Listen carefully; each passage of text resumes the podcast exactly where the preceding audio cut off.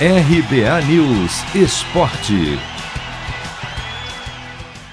Segundo maior campeão da Copa do Brasil com cinco títulos, o Grêmio está nas quartas de final da edição 2021.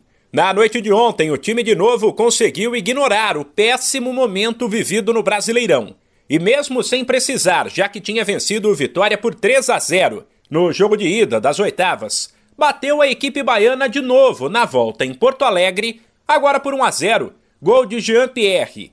Mesmo ainda desfalcado de jogadores importantes como Diego Souza e Douglas Costa, o Grêmio dominou o adversário durante todo o tempo e conseguiu encerrar uma sequência de sete partidas como mandante, sem vencer.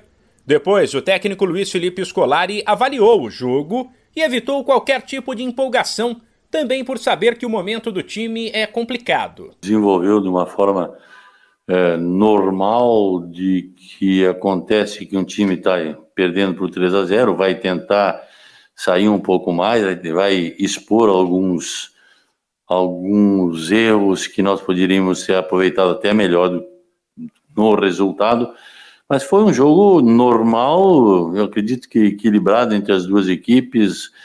A gente, a gente trabalhou um pouco mais a posse de bola, mas é, tivemos alguns defeitos ainda nas finalizações finais e tudo mais.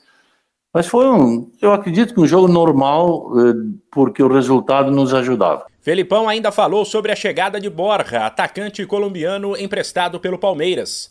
Disse que se trata de um bom reforço, mas que sozinho não vai resolver os problemas do time e que espera contar o quanto antes com os atletas que estão no departamento médico. Borja é uma das soluções, sim, ajuda-nos, mas o que vai mais nos ajudar, e todos vocês devem saber, são aqueles jogadores que estão no departamento médico e que queremos que eles tenham essa liberação e um tratamento é, mais ainda forte nesses dias, para que a gente tenha nos próximos 10, 15 dias, 20 dias, todos à disposição. Esses são principais reforços que eu vou receber. O adversário do Grêmio nas quartas de final da Copa do Brasil será definido na sexta-feira em um sorteio.